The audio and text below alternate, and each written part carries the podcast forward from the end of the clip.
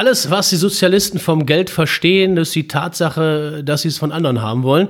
Ein Zitat von Konrad Adenauer, äh, wonach man natürlich sagen könnte, er mochte die Sozialisten nicht wirklich. Ne? Und apropos mögen, mögt ihr eigentlich Finanz- und Versicherungsmakler? Also für mich persönlich pff, sind die alle so ein bisschen komisch. Ne? Ich glaube, wir sind nach den Politikern sogar die unbeliebteste Berufsgruppe. Nachvollziehen kann ich es ehrlich gesagt auch nicht. Ja, was soll er auch anderes sagen, der Markus Finke? Immerhin ist er ja auch Finanz- und Versicherungsmakler.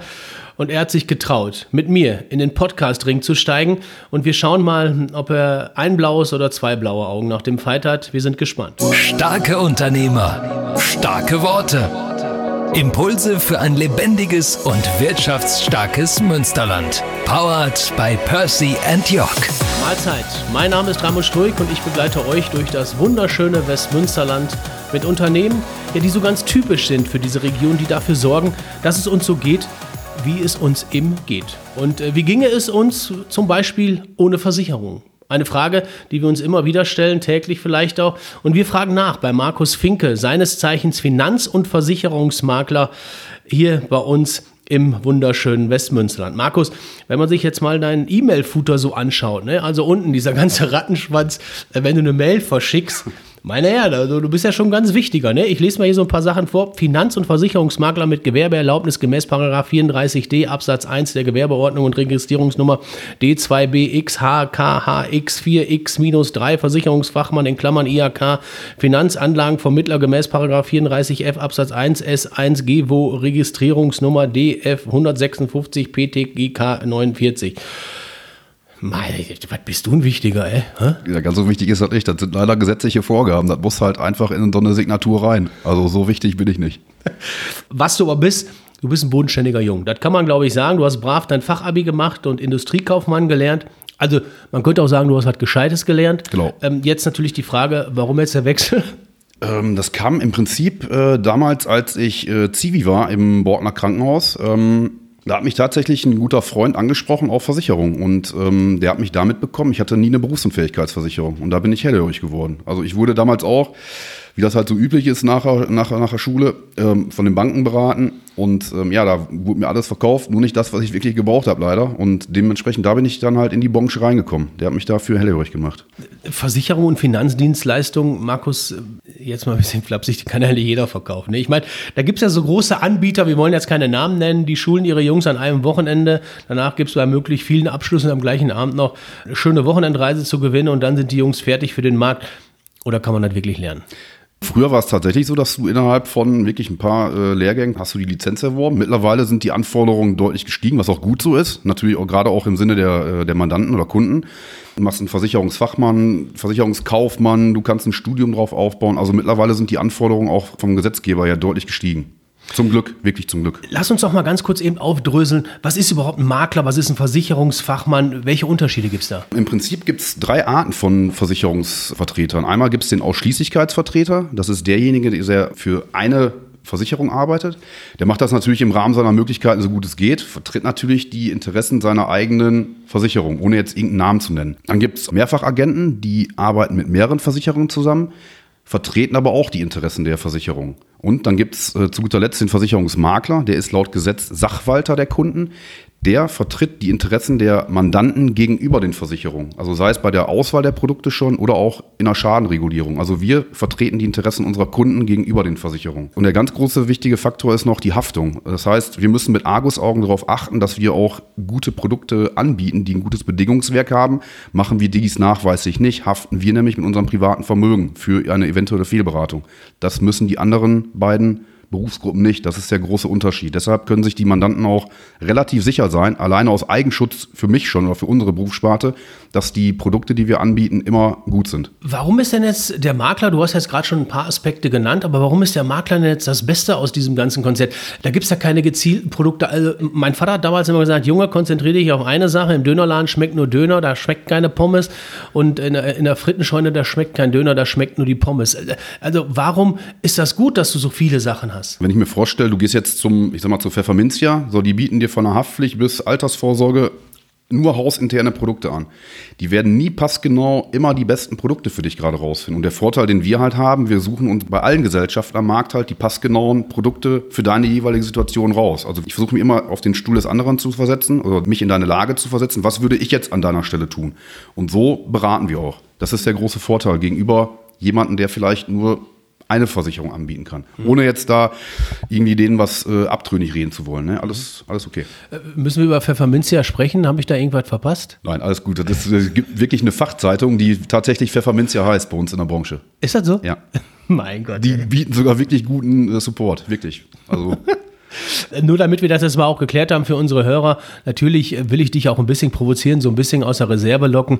Aber äh, Markus, jetzt mal ganz ehrlich, den besten Ruf, boah, den hat die Branche ja nicht wirklich. Nee, eigentlich wollt ihr ja auch nur die Kohle der Kunden, oder?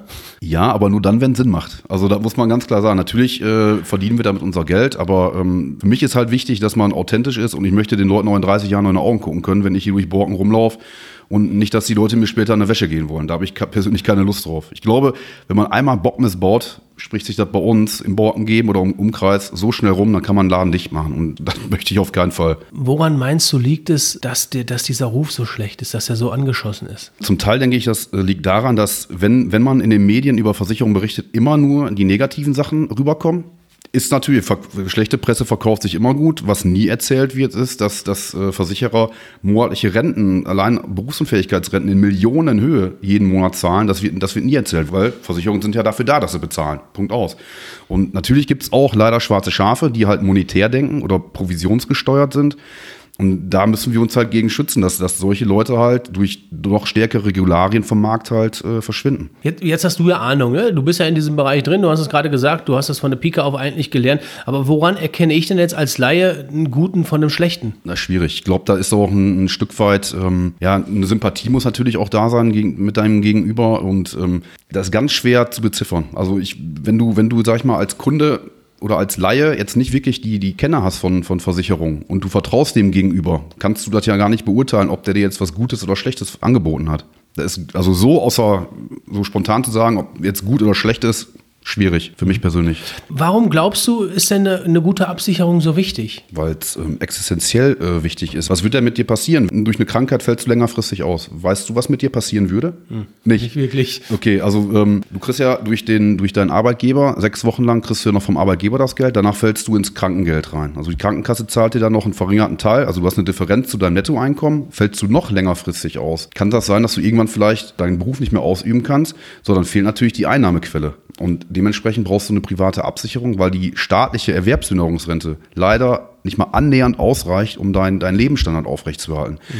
Deshalb ist diese, also nur ein Teil, diese, also diese Berufsunfähigkeitsabsicherung so immens wichtig, gerade bei jungen Leuten schon, weil es wird immer schwieriger, so eine Absicherung zu bekommen, aufgrund von Vorerkrankungen, die vielleicht da sind, was in den, was in den ähm, Arztunterlagen drin steht. Viele wissen gar nicht, was in ihren Arztunterlagen äh, drin steht. Wenn man dann im Vorfeld so eine Risikovoranfrage macht, also wir prüfen erst bei den Gesellschaften, ob und wie man die Leute versichern kann. Es wird immer schwieriger. Deshalb ist ganz klar die Empfehlung, je früher, desto besser und natürlich auch äh, günstiger. Äh, du bist ja jetzt seit 2011 als selbstständiger Makler unterwegs. Einer deiner Leitsätze ist ja Familie, wenn nur das Beste gut genug ist. Mhm. Also richtig schön schleimig, ne?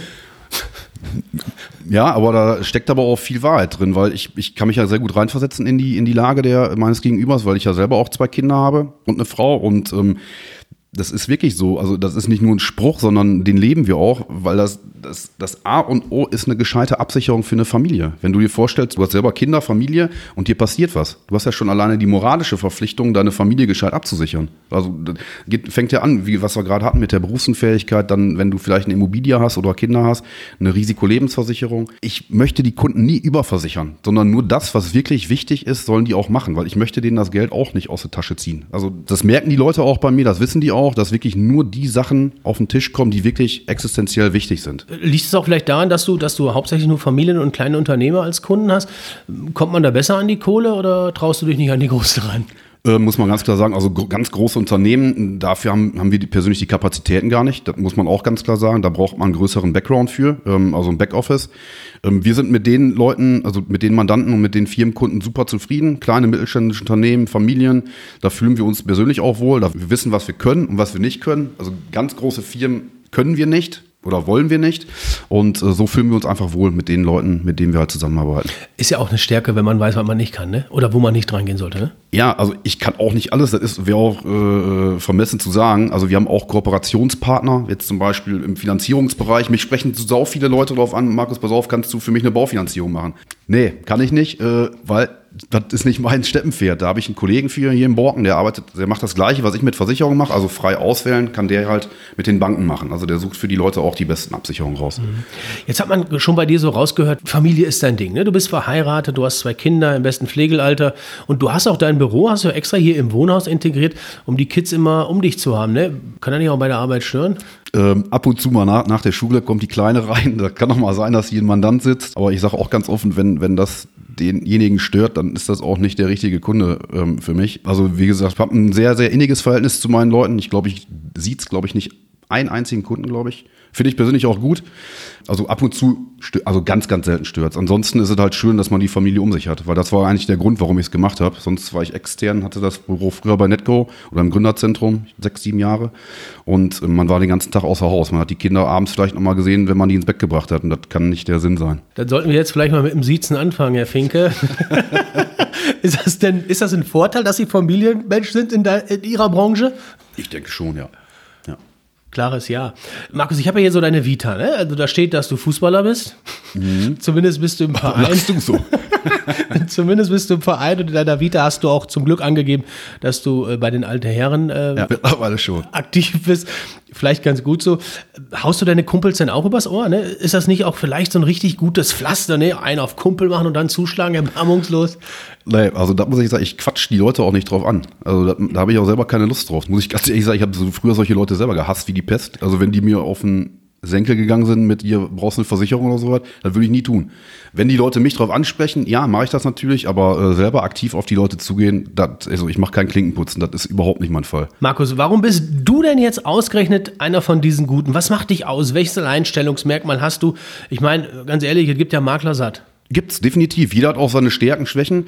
Warum die Leute, glaube ich, bei mir gut aufgehoben sind, ist, weil ich, was ich vorhin auch sagte, ich versuche mich in die Lage des Gegenüber zu versetzen. Also ich berate Menschen so, wie du dich selber beraten würdest. Und das, finde ich, ist die Prämisse und halt der Vorteil, dass wir an keine Versicherung gebunden sind. Findest du denn, dass du in der heutigen Zeit irgendwo noch eine Berechtigung hast? Nein, im Netz bei Check24 kann ich alles vergleichen und da kriege ich auch viel günstiger, oder nicht?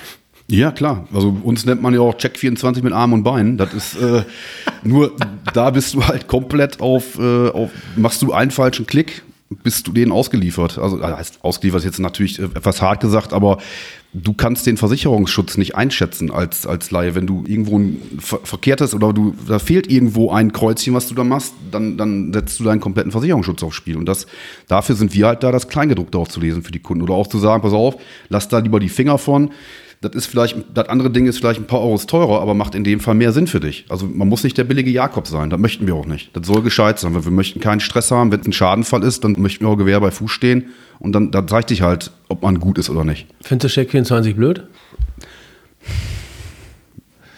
Ja. Du bist ja wenigstens ehrlich. Ich habe es ja vorhin gesagt, du bist Schönwetterfußballer, also alte Herren meine mhm. ich. Du spielst Tennis, bist glühender Fan von dem Erfolgsverein ersten FC Köln.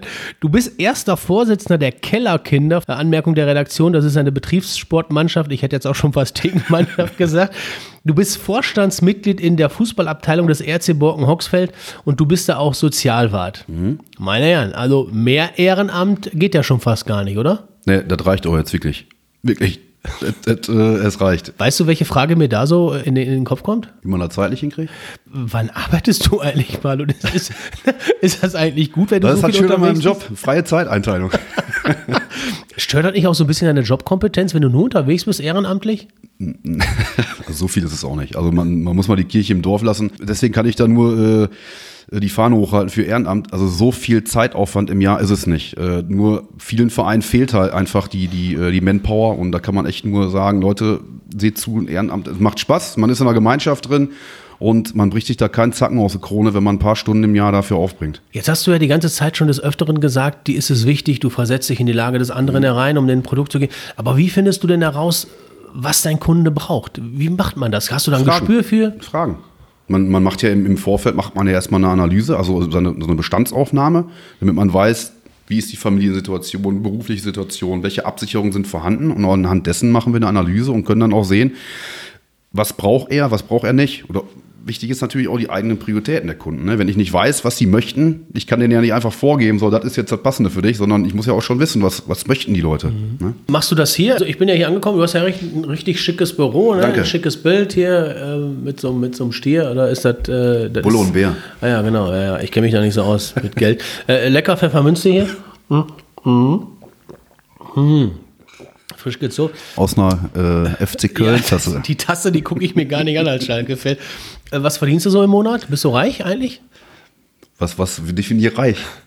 Ja, reich ist, das ist ja genau die, wäre ja die Frage, ne? Bist, bist du reich? Also ich, ich fühle mich pudelwohl. Also ich, ich werde kein Einkommensmillionär, das ist auch gar definitiv nicht mein Ziel.